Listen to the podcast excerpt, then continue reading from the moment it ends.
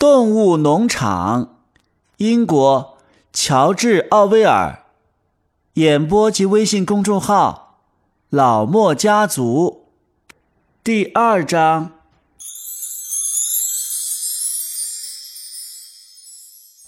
三天以后，老少校晚上睡着之后，再也没有醒过来。他死的极其宁静，他的尸体被埋葬在果园下面。这是三月初的事儿，在以后的三个月中，动物们秘密活动频繁。老少校那一次讲演，使农场中那些智慧较发达的动物对待生活有了全新的看法。他们不知道少校预言的造反将在什么时候发生，他们也没有理由相信自己有生之年能够看到这样一天。但是他们知道的很清楚，他们有责任。为此做准备，动物们普遍认为猪是最聪明的，因此教育和组织其他动物的工作就落在了几口猪的肩上。在这些猪里面，最杰出的是两口年轻的公猪，一个叫雪球，另一个叫拿破仑。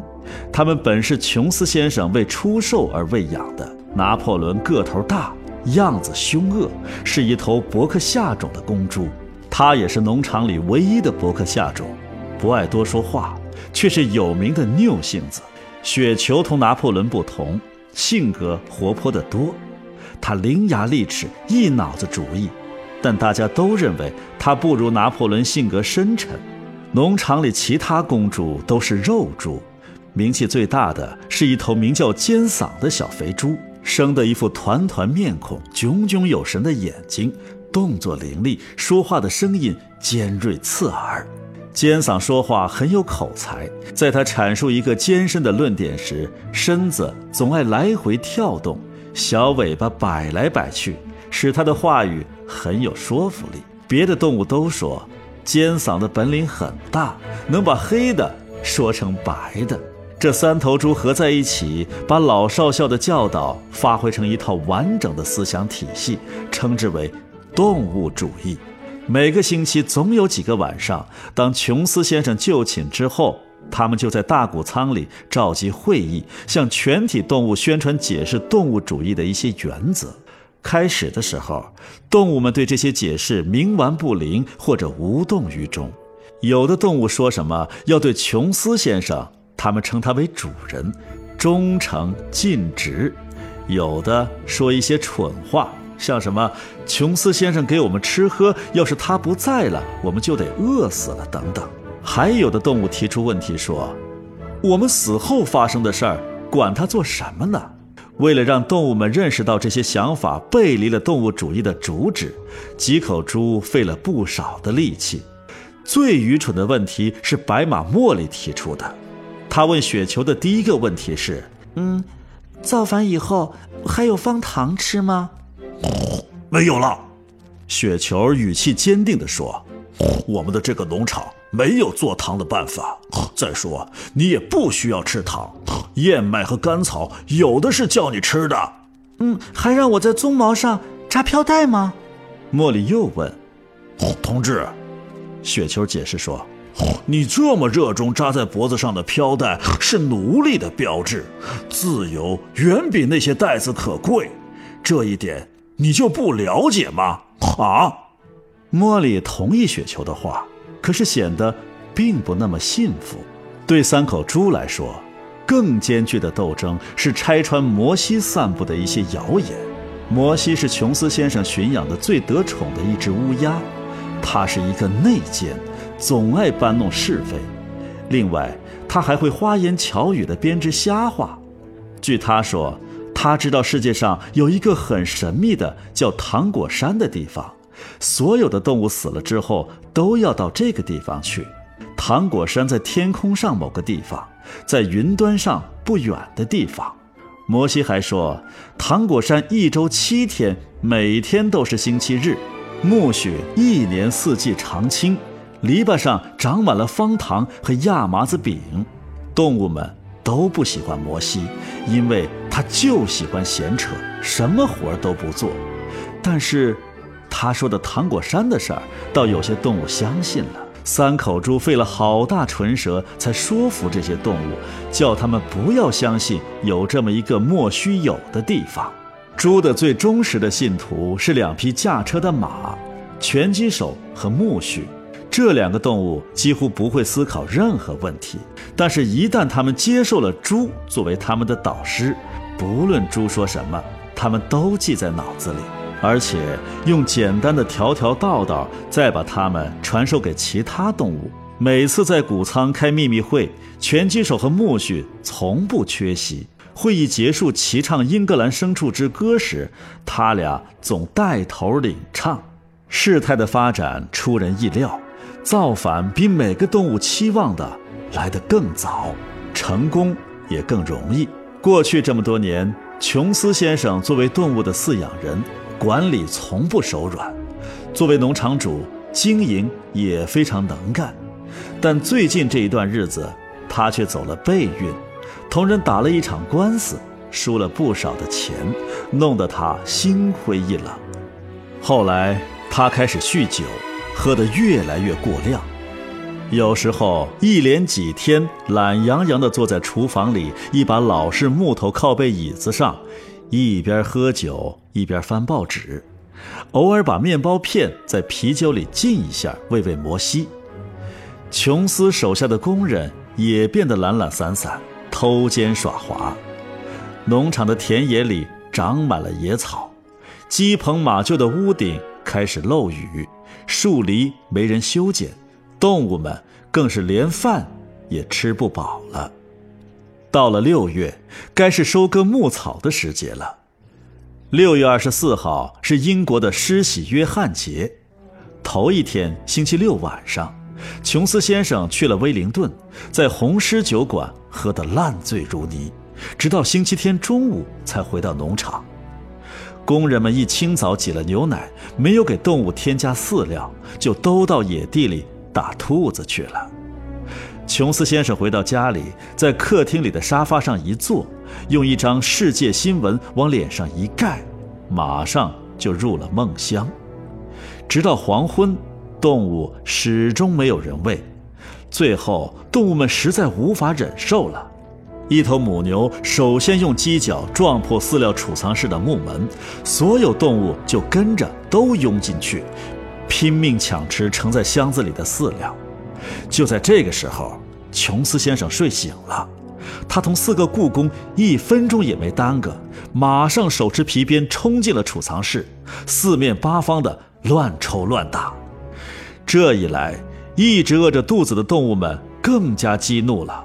虽然事先他们根本没有这样的计划，这时却不约而同地向鞭打他们的人身上冲过去。琼斯同他手下的人突然发现自己四面受敌，动物们或者用脚触，或者用蹄踢，局势完全失控了。动物的这种行径，他们从来没有见过。一向任凭他们随便鞭打虐待的动物，一下子造起反来了。这几个人简直吓得惊慌失措。过了一小会儿，他们就放弃了没有意义的抵抗，而仓皇逃跑了。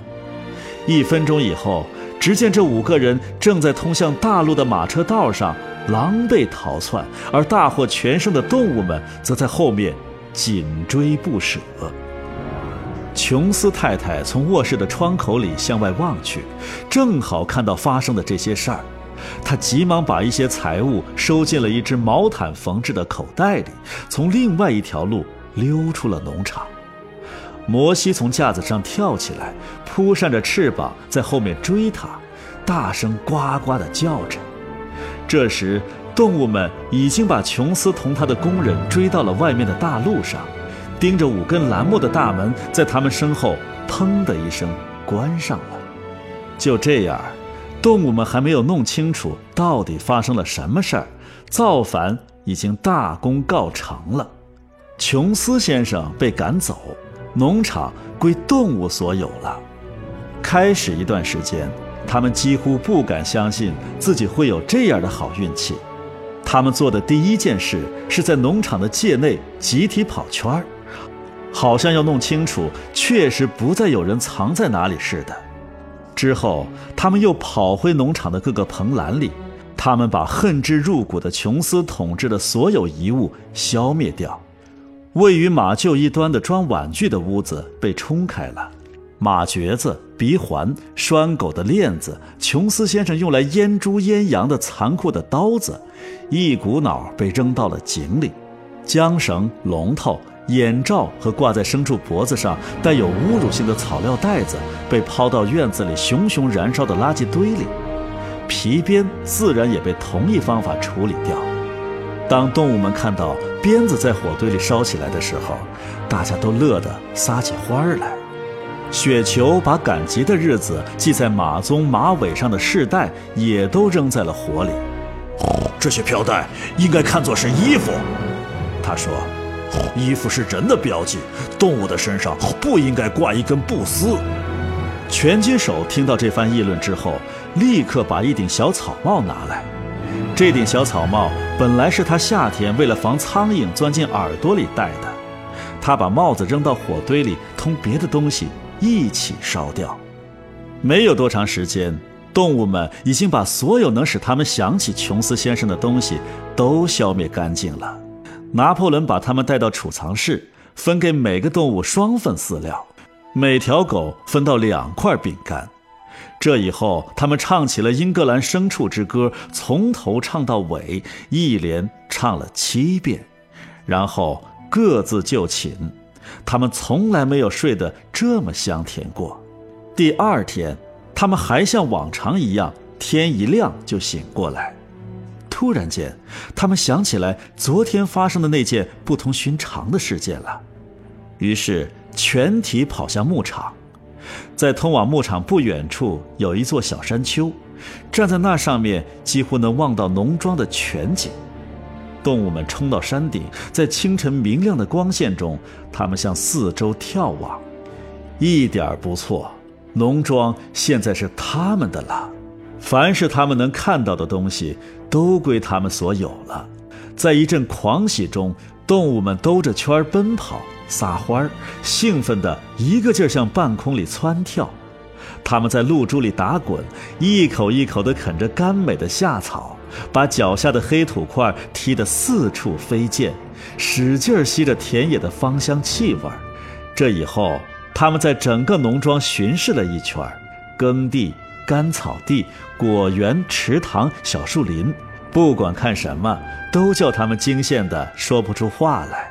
倒好像他们从来没有见过这些东西似的，就是现在看着，他们也不敢相信这都是自己的财产了。后来，他们排成一行，走回农场的那些建筑物，走到场主的住房前，他们谁也不说话的站住了。这所住宅也是他们的了，可是他们害怕走进去。过了一会儿，雪球和拿破仑还是用肩膀把门顶开。于是，所有动物排成单行，一个跟着一个的走进去。他们走路非常小心，生怕惊扰了什么。他们垫着脚从一间屋子走进另一间屋子，说话不敢大声，彼此直咬耳朵。他们怀着莫大的敬畏，盯着屋中令人无法置信的华丽的陈设：铺着羽绒红垫子的大床、穿衣镜，用马鬃填起的沙发。布鲁塞尔地毯以及摆在客厅壁炉架上的维多利亚女王石板画，在他们看完这一切走下楼梯的时候，突然发现茉莉不见了。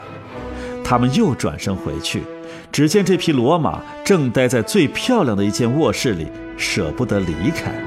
他从琼斯太太的梳妆台上拿了一条蓝飘带，对着镜子在自己肩膀上。比来比去，正在迷迷糊糊地欣赏自己的芳姿呢。别的动物把他大骂了一顿，便都走了出去。厨房里挂着几条腌制的火腿，被动物取下来准备埋掉。洗碗间摆着一桶啤酒，拳击手抬起蹄子踢了个大洞。房子里其余的东西，动物都没有动。大家在现场一致通过一项决议。这所农场主的住房今后应保持原样，作为一个博物馆。动物们全都同意，谁也不住进去。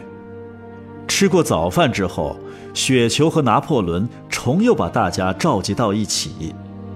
同志们，雪球说：“现在才六点半钟，咱们有一整天的时间呢。从今天起，咱们开始割草。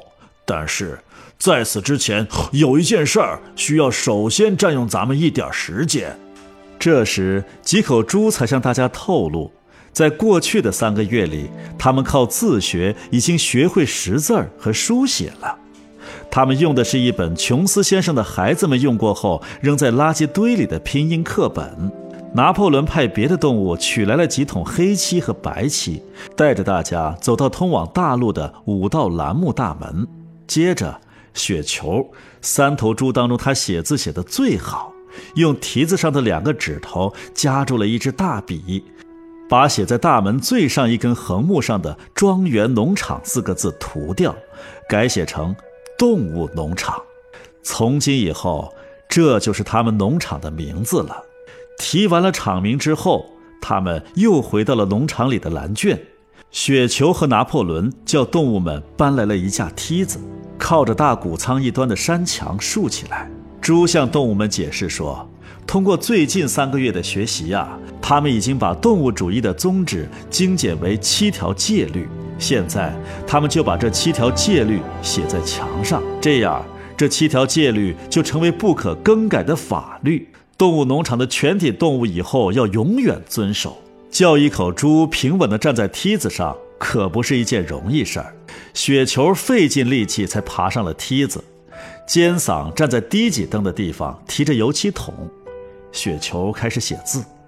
这七条戒律是用白漆在涂着柏油的墙上用大字书写的，从三十码远之外的地方都能看得一清二楚。七戒：一，凡用两条腿走路的都是敌人；二，凡用四条腿走路或者有翅膀的都是朋友；三，一切动物都不许穿衣服；四，一切动物。都不许睡床铺，五，一切动物都不许喝酒，六，一切动物都不许杀害其他动物，七，所有动物都是平等的。字写得非常整齐，除了“朋友”一字儿有两个字母拼颠倒，几个 S 写反了之外，其他拼写都没有错误。雪球为其他动物高声朗读了一遍，大家都不断点头，一致拥护。一些比较聪明的立刻就开始背诵起来。同志们，雪球扔下大笔说：“现在咱们上草场去吧，咱们一定要维护动物的名誉，要比琼斯同他的工人收割的更快。”三头母牛早已经显得烦躁不安了。这时开始大声的哞哞叫起来。原来呀，已经有一天一夜没人挤奶，它们的乳房简直快胀裂了。